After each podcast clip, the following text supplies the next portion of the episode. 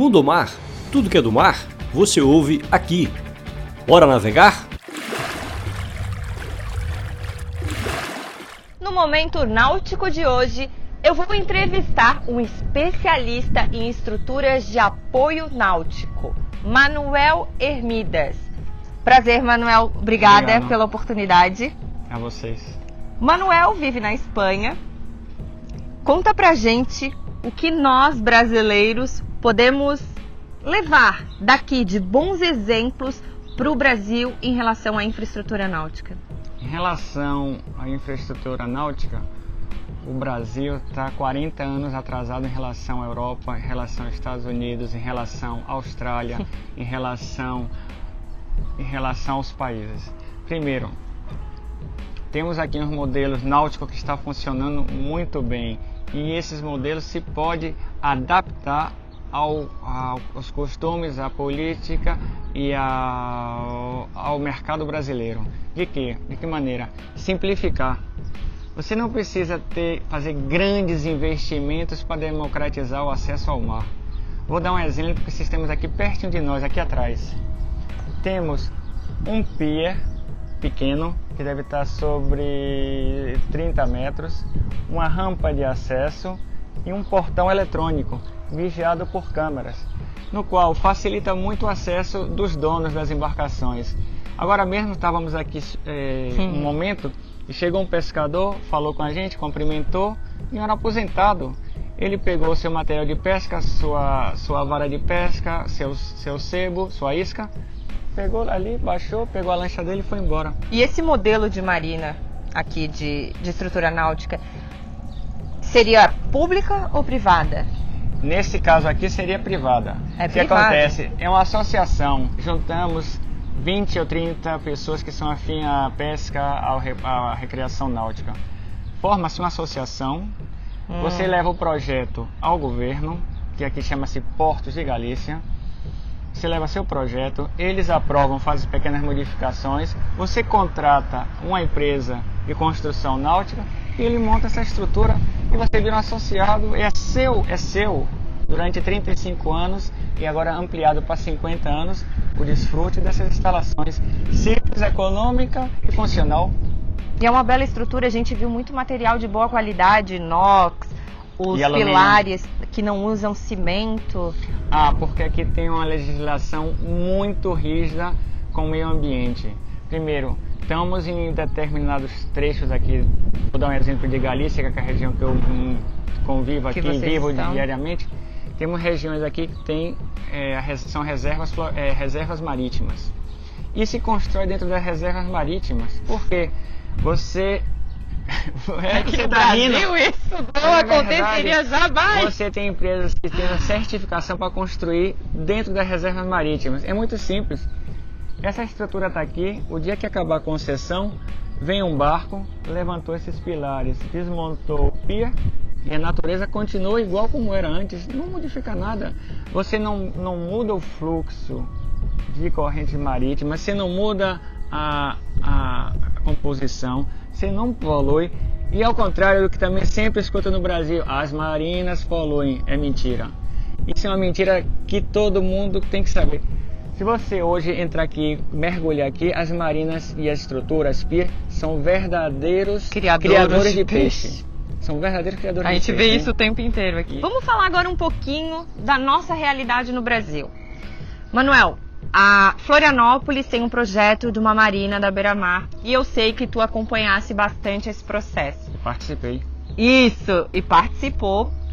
Quero saber de ti, me dá a tua opinião sobre esse projeto que eles estão trabalhando para ser a marina da Beira-Mar. Qual é a tua opinião? essa essa estrutura que talvez no futuro vire uma marina, porque o pessoal sempre se equivoca dizendo que marina. Marina é um conceito muito maior do que o que se diz no Brasil. Costuma dizer qualquer coisinha no Brasil é uma marina e não é uma marina. A marina é um conceito muito mais amplo. Mas o que está se construindo ou se pretende construir em Florianópolis tem que seguir à frente isso. É muito importante para a cidade. É um grande gerador de turismo, é um grande gerador econômico, é um grande gerador de impostos.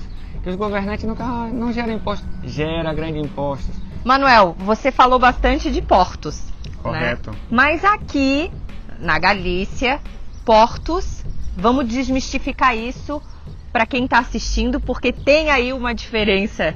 Sim, porque quando no Brasil, que eu sou brasileiro, falam de porto, mas sempre é o mesmo conceito. Portos é onde desembarca a carga, grandes, grandes, grandes navios e contenedores. E aqui portos engloba todos os serviços marítimos.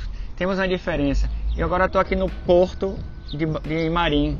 Mas o que é o porto de Marim? Repare, essa estrutura simples. É um porto aqui que você abriga tanto barcos de recreio como barcos pesqueiros que estão ao fundo. Você tem aqui do meu lado esquerdo, tem um porto de marinha onde desembarca os containers, os containers, desembarca pesca, desembarca sal, porque temos uma indústria aqui de, de madeira e precisa fazer cloro e o sal é a base. Você tem aqui no meu porto, no Porto de Marinho, também temos a Escola Naval, onde se formam os alunos, futuros almirantes, futuros comandantes das esquadras espanholas que fazem parte da União Europeia.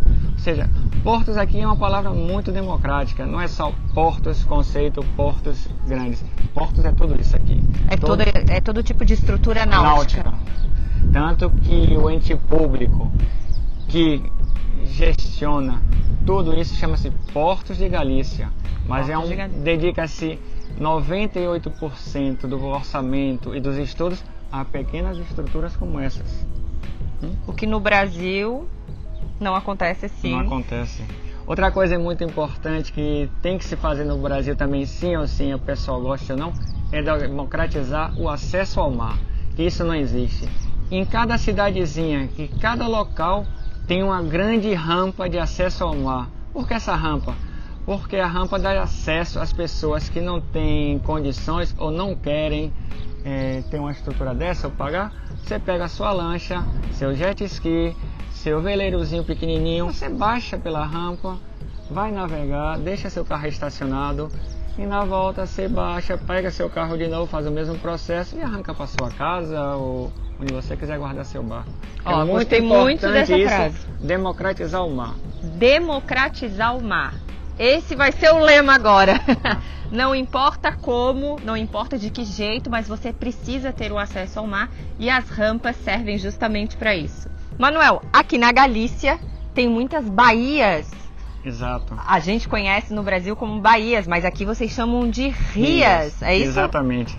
É curioso esse fato, uma historiazinha pequenininha. Deus, ao criar o mundo, em seis dias ele criou o mundo. E no sétimo dia ele descansou. E ao descansar, pôs a mão sobre a Galícia e criou as cinco rias que representam os cinco, de, os cinco dedos da mão de Deus. Vejam que abençoados por Deus esta Galícia. Manuel, obrigada. Você deu um show super aula sobre infraestruturas náuticas. E por isso, e por isso eu gostaria que você deixasse uma mensagem para quem nos assiste. É muito importante valorizar a náutica como um fator econômico.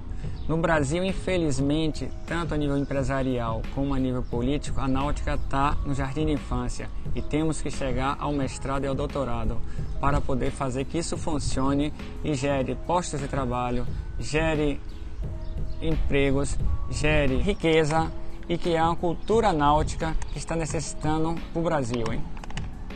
E essa é a nossa missão: levar um mar de possibilidades, porque o que a gente quer é que seja feito, mas feito com qualidade. E as novidades do mundo mar você vê sempre aqui com a gente. Curta a gente nas redes sociais e se inscreve lá no nosso canal no YouTube. Semana que vem a gente traz muito mais novidades deste nosso mundo mar. Um abraço e até lá!